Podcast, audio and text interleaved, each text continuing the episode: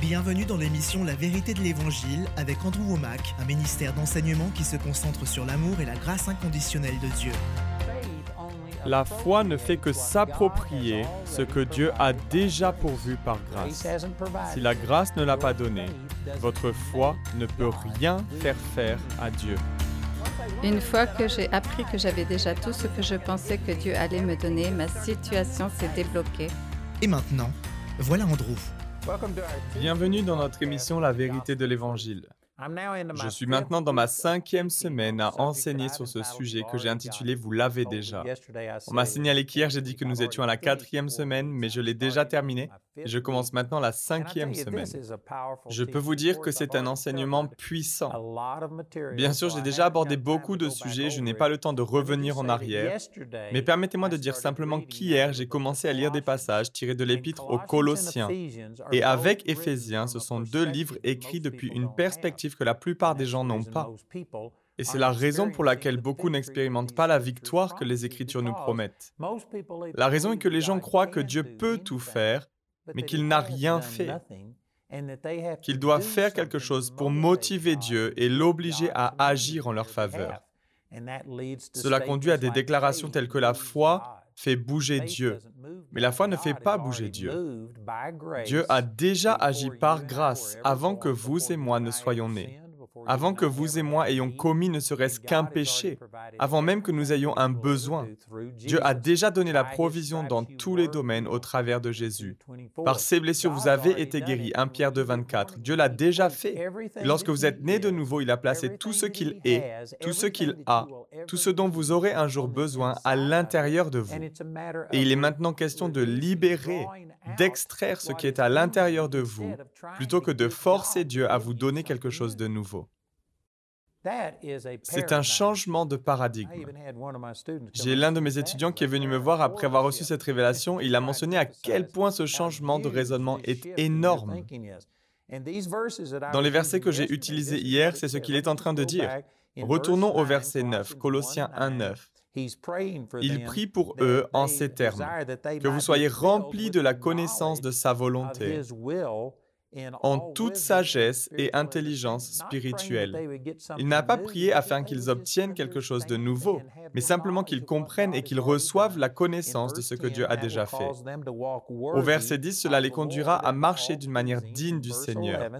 Au verset 11, ils seront fortifiés lorsqu'ils comprendront ce qu'il s'est déjà produit.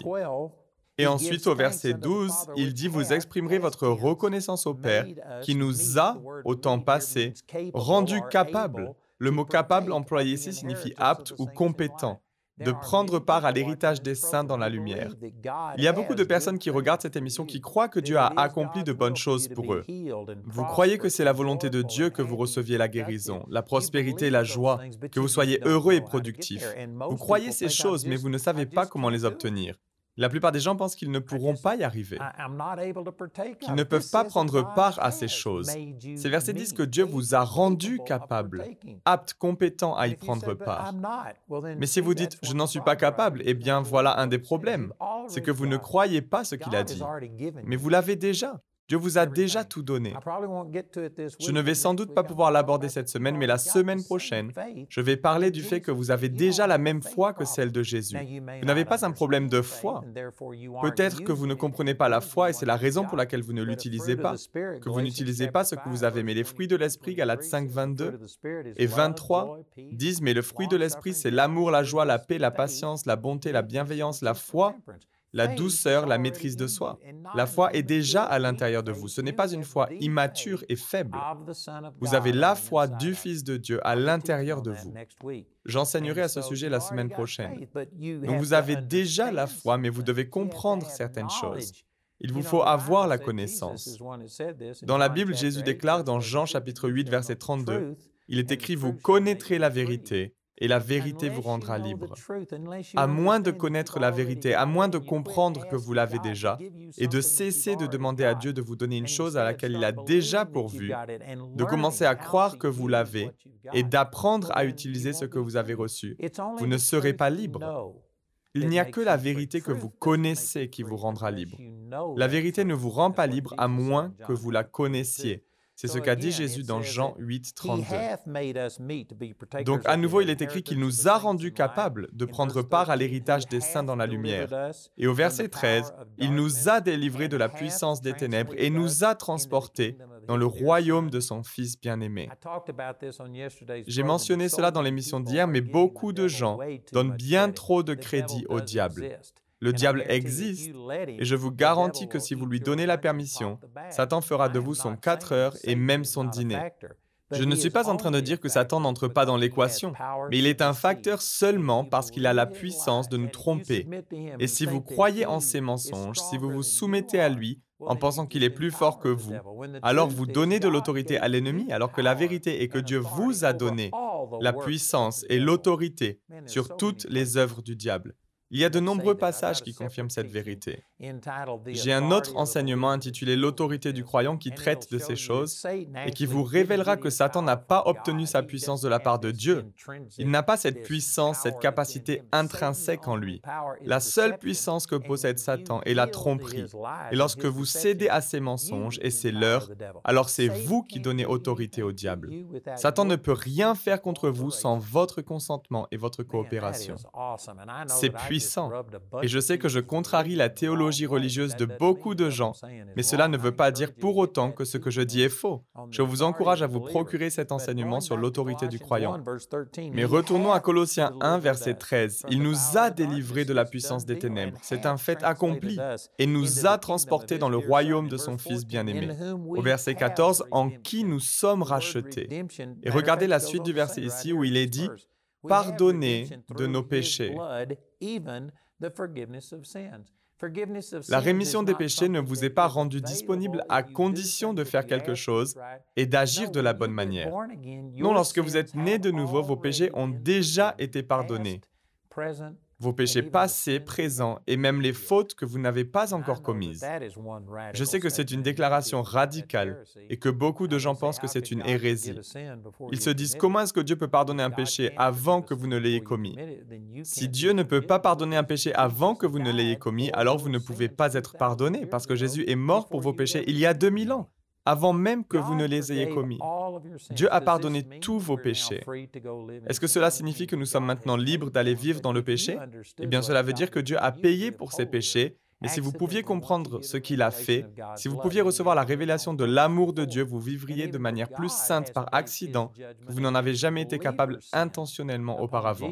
Bien que Dieu ait placé son jugement contre le péché du croyant sur Jésus et que vous n'allez pas être puni par Dieu pour vos fautes, Satan gagnerait un accès à votre vie. Lorsque vous péchez, Romains chapitre 6, verset 16 dit, Ne savez-vous pas que si vous vous livrez à quelqu'un comme esclave pour lui obéir, vous êtes les esclaves du Maître à qui vous obéissez soit du péché qui conduit à la mort, soit de l'obéissance qui conduit à la justice. Si un chrétien vit dans le péché, Dieu a déjà jugé ce péché. Vous n'allez pas être rejeté par Dieu, mais vous donnez simplement au diable le droit, la domination et l'autorité dans votre vie. Jean chapitre 10, verset 10 dit, Le voleur, en parlant du diable, ne vient que pour voler, égorger et détruire. Je vous garantis que si vous donnez la domination à Satan sur votre vie, en vivant délibérément dans le péché, alors il fera de vous son quatre heures et même son dîner. Mais Dieu nous a déjà donné la rédemption et la rémission des péchés. Ensuite, il est écrit, et je vais passer certains versets, mais je vous encourage à lire l'épître aux Colossiens. Elle a été écrite de la perspective que Dieu a déjà tout accompli. Tout ce dont vous pouvez avoir besoin a déjà été accompli. C'est déjà en vous et le texte continue en parlant de tout ce que vous avez déjà. Uh, Regardez au verset 21. Je vais peut-être plutôt commencer au verset 20 où il est écrit ⁇ Il a voulu par Christ tout réconcilier avec lui-même, aussi bien ce qui est sur la terre que ce qui est dans le ciel, en faisant la paix à travers lui, par son sang versé sur la croix. Et vous qui étiez autrefois étrangers et ennemis de Dieu par vos pensées et par vos œuvres mauvaises, il vous a maintenant réconciliés. Ce n'est pas quelque chose qui va se produire un jour.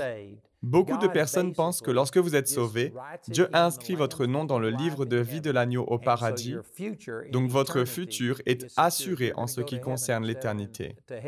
Vous irez au paradis plutôt qu'en enfer, mais dans cette vie, vous êtes sauvé, mais coincé. Peut-être que vos péchés ont été pardonnés, mais vous êtes toujours dans les difficultés. Et lorsque nous irons au paradis, oh quel beau jour ce sera.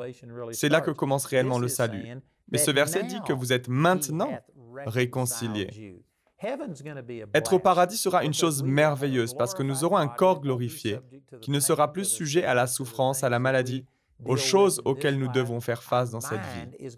Nos pensées seront complètement renouvelées. 1 Corinthiens 13 dit que je connaîtrai complètement, tout comme j'ai été connu. Donc votre corps et votre âme vont être transformés. Mais à cet instant précis, dans votre esprit, vous êtes aussi parfait, aussi complet et pur que vous ne le serez jamais. Votre esprit, lui, est déjà transformé. Vous avez déjà été réconcilié à Dieu. Et les Écritures nous révèlent que Jésus a dit dans Jean chapitre 4, verset 24, que Dieu est esprit et il faut que ceux qui l'adorent l'adorent en esprit et en vérité. Lorsque vous vous approchez de Dieu au travers de votre esprit né de nouveau, vous avez déjà été réconcilié, vous avez déjà tout. Votre esprit est complet et vous pouvez vous approcher avec assurance du trône de Dieu. Il n'est pas nécessaire d'attendre d'être au paradis. Lorsque vous irez au paradis, vous recevrez un corps glorifié et une pensée renouvelée. Mais votre esprit est déjà complet. À la mesure que vous renouvelez vos pensées et comprenez ce que Dieu a déjà fait pour vous, vous pourrez jouir du paradis ici sur cette terre. Jésus a d'ailleurs prié, il a dit que ton règne vienne, que ta volonté soit faite sur la terre comme au ciel. Vous n'avez pas besoin d'attendre le paradis. C'est au ciel que l'expérience sera totale, mais nous pouvons commencer à expérimenter le paradis ici sur cette terre. Donc il est écrit au verset 21 que nous avons été réconciliés. Au verset 22, par la mort de son Fils dans son corps de chair, pour vous faire paraître devant lui saint, sans défaut et sans reproche. Ces choses seront accomplies au paradis dans votre âme et votre corps, mais à cet instant précis, dans votre esprit, vous êtes déjà complet. D'ailleurs, c'est ce que nous pouvons lire quelques versets plus loin au chapitre 2. Vous avez tout pleinement en lui. Votre esprit est déjà complet. Votre corps n'est pas complet, votre âme n'est pas complète, mais votre esprit a déjà tout pleinement en lui. Ensuite, on peut lire, je descends au verset 25, où il est écrit, C'est d'elle que je suis devenu le serviteur, conformément à la charge que Dieu m'a confiée pour vous, annoncer pleinement la parole de Dieu le mystère caché de tout temps et à toutes les générations, mais révélé maintenant à ses saints. En effet, Dieu a voulu leur faire connaître la glorieuse richesse de ce mystère parmi les non-juifs, c'est-à-dire Christ en vous, l'espérance de la gloire. Il n'est pas en train de dire que lorsque vous serez au paradis, alors d'une manière ou d'une autre, vous aurez cette union avec Dieu et tout sera merveilleux. Non.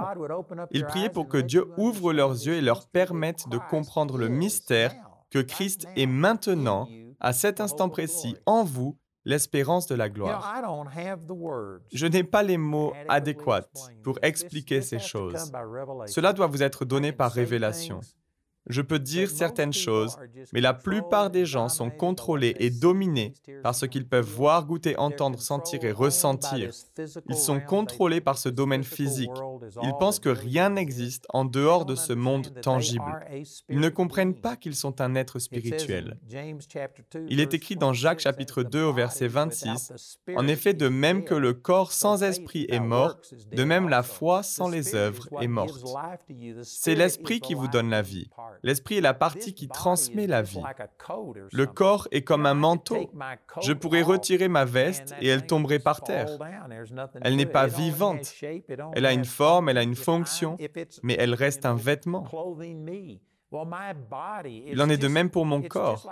Il est comme un manteau ou quelque chose de similaire. Il me permet d'exister et de me déplacer, mais ce n'est qu'un habit pour mon véritable être.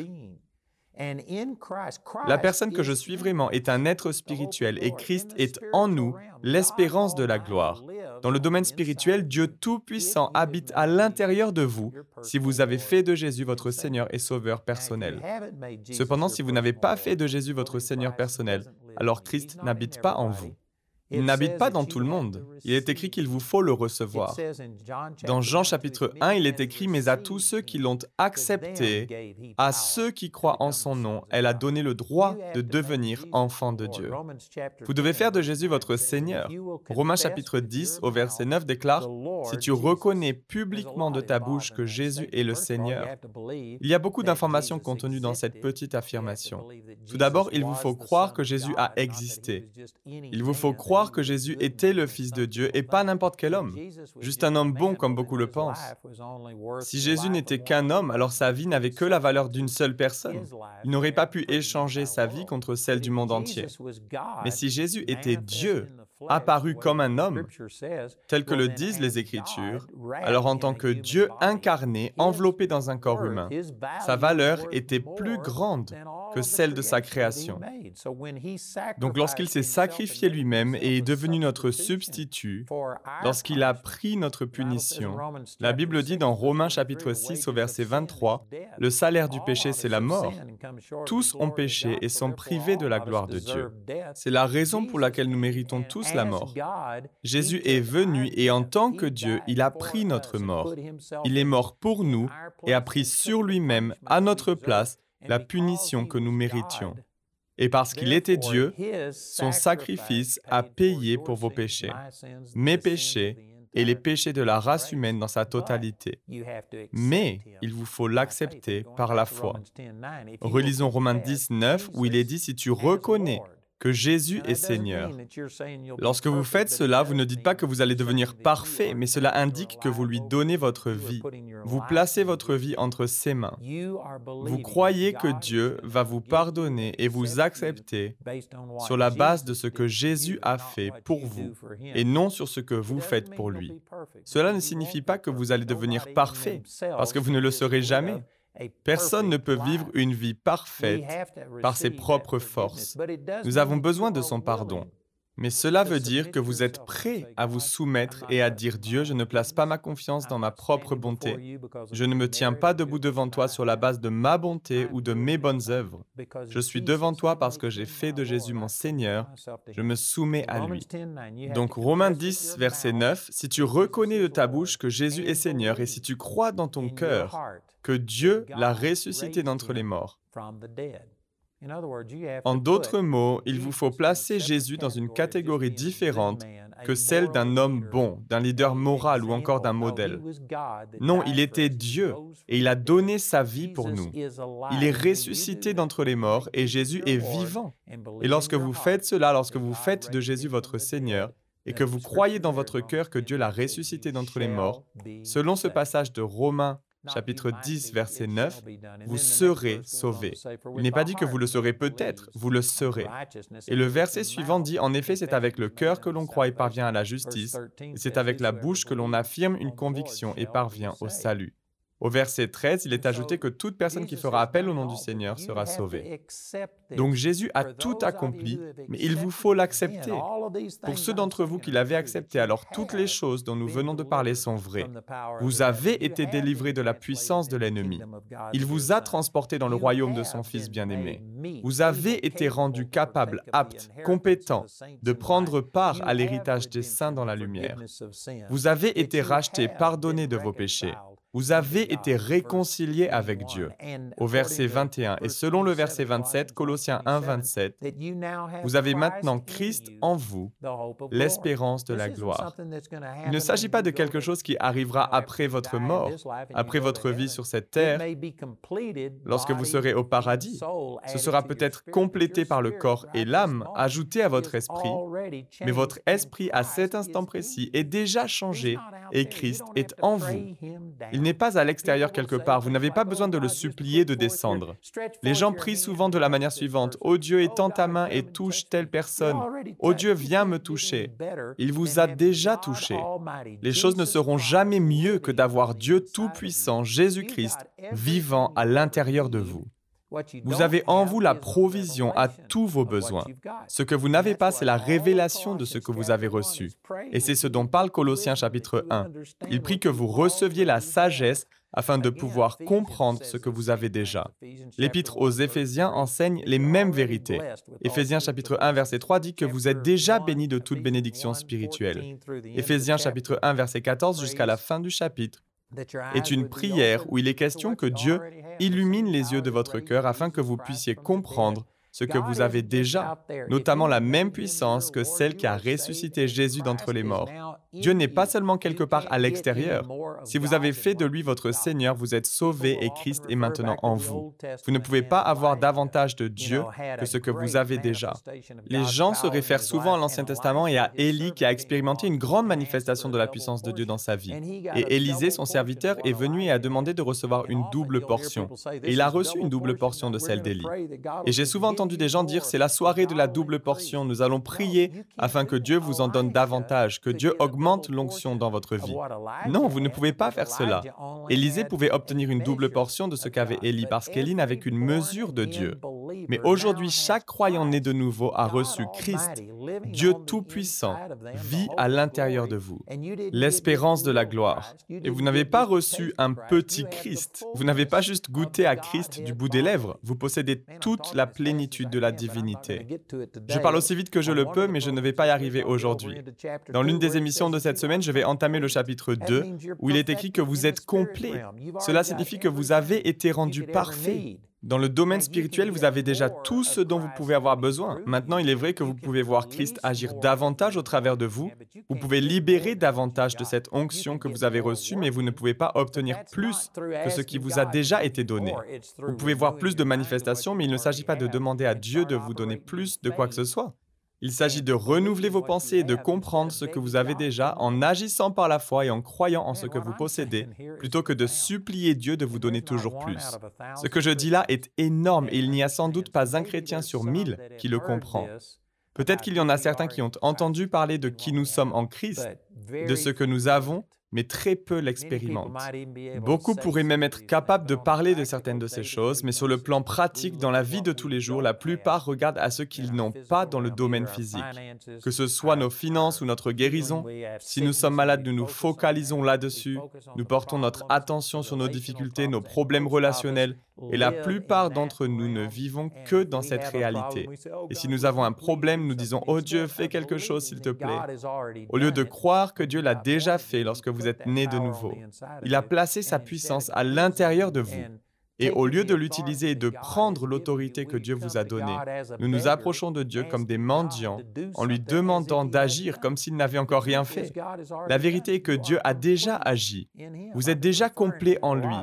J'ai souvent fait référence à cela, vous le trouverez dans Colossiens chapitre 2 versets 9 et 10. Vous êtes déjà complet, Dieu l'a déjà fait. Christ est en vous, l'espérance de la gloire. Il n'est pas nécessaire de prier pour qu'il descende. C'est à vous de le libérer par le renouvellement de vos pensées. Romains chapitre 12, verset 2. Ne vous conformez pas au monde actuel, mais soyez transformés par le renouvellement de l'intelligence, afin de discerner, le mot discerner veut dire rendre manifeste à nos sens physiques, quelle est la volonté de Dieu, ce qui est bon, agréable et parfait? Dieu a déjà placé en vous toutes choses, mais il vous faut renouveler vos pensées et rendre manifeste dans le domaine physique ce qui existe déjà dans le domaine spirituel.